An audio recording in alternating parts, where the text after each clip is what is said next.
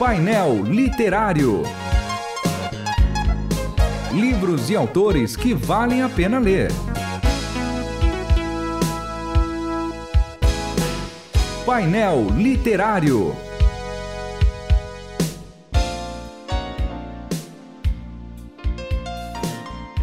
Sejam todos bem-vindos ao painel literário da Rádio Transmundial, mais uma vez com os meus irmãos queridos, pastores, teólogos, Márcio Sarraf e Júnior Martins. Prazer estar aqui, João. É isso aí, João. Vamos lá falar sobre uma disciplina espiritual muito importante que é a oração hoje.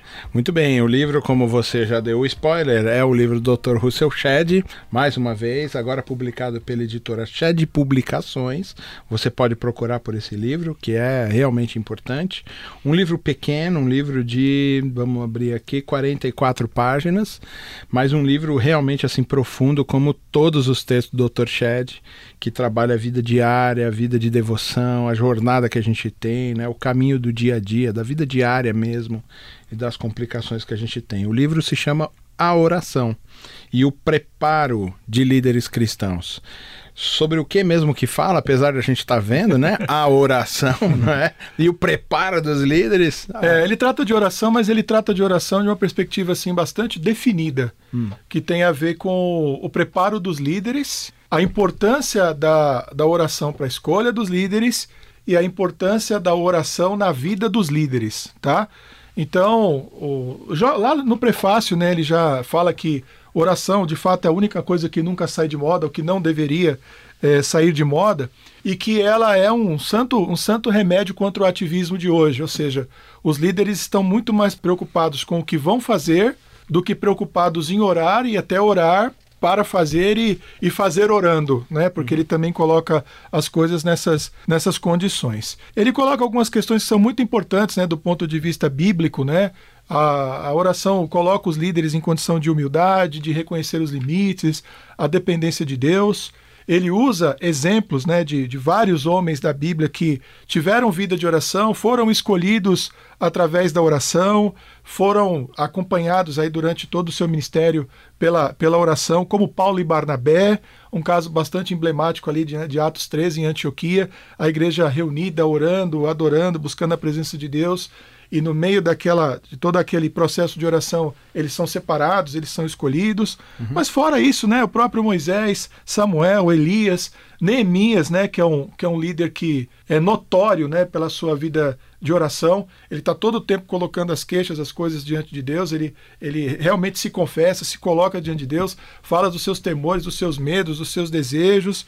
E, e o Senhor sempre o atende e permitiu que ele terminasse aquela obra que ele tinha começado num tempo assim curto, lidando com pessoas incapazes numa situação de extremo estresse, de pressão, e as coisas acabaram, acabaram é, de alguma maneira acontecendo.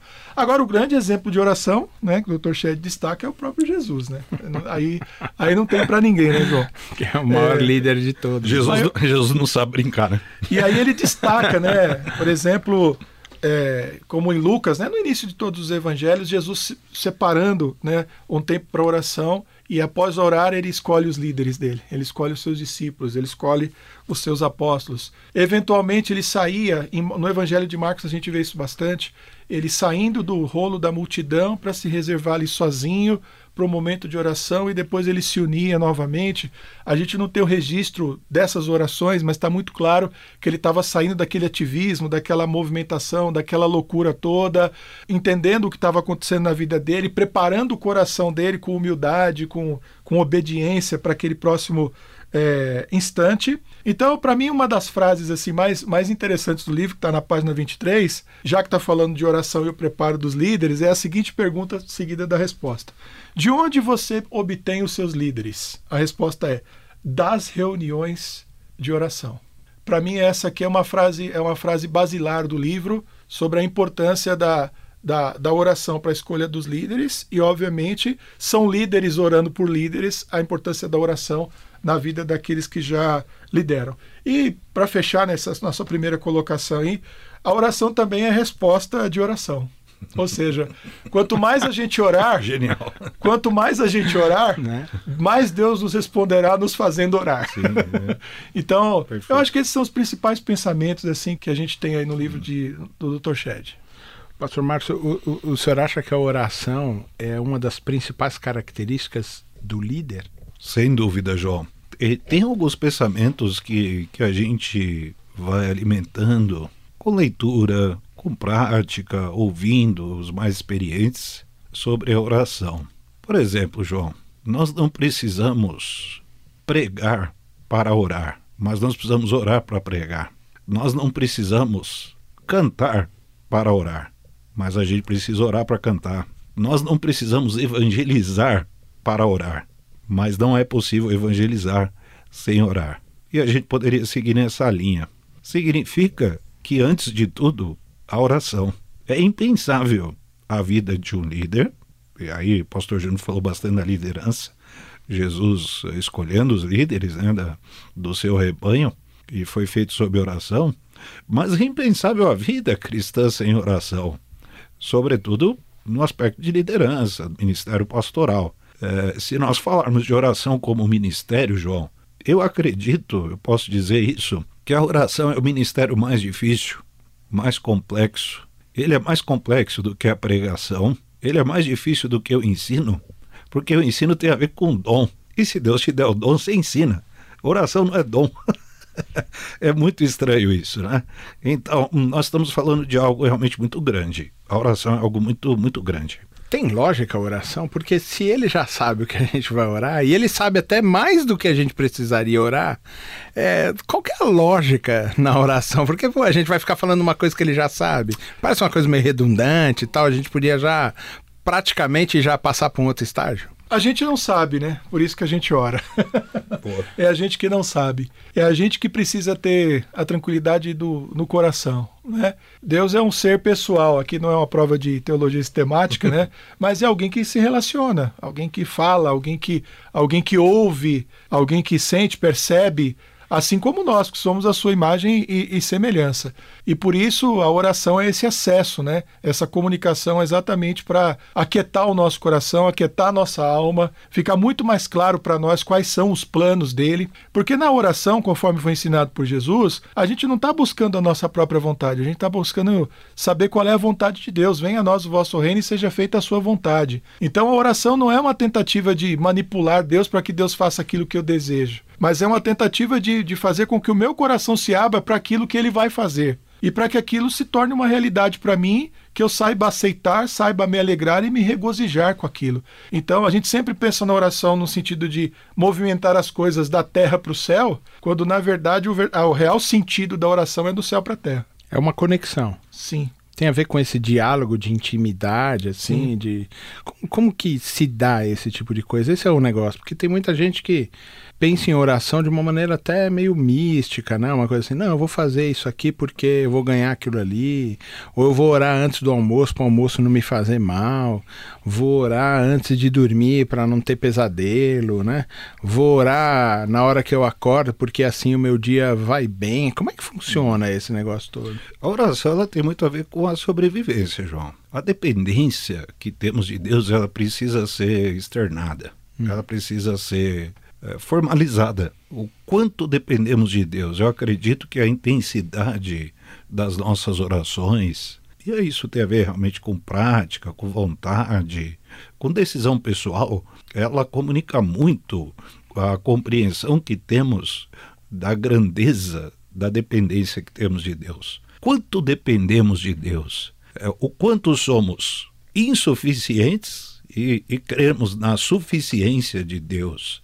E eu acho que a oração vai muito nessa linha. Ela tem um componente místico? Ela tem. A Bíblia diz para a gente orar no Espírito. é. Então, a Trindade está envolvida na oração. É, mas é uma questão mesmo de sobrevivência sobrevivência espiritual, sobrevivência física, emocional, relacional, financeira. Envolve tudo. É, eu, não, eu não consigo compreender como uma pessoa é, pensa em viver a vida cristã prescindindo da oração. E, e, me parece que esse é um fenômeno que se estabeleceu na igreja hoje, negativo, é claro, e que a gente precisa tratar isso urgentemente. A oração, porque muita gente hoje, hoje em dia essa coisa é, é, muito difícil, né, da gente falar. Parece que oração, quando a gente vai explicar, não, pô, é a vontade de Deus que você externe, como o pastor Marcos estava falando agora, de você externar, Deus quer ouvir, né, isso. E as pessoas falam, é, pô, Deus então vaidoso, né, ególatra, um Deus que quer te humilhar, não é?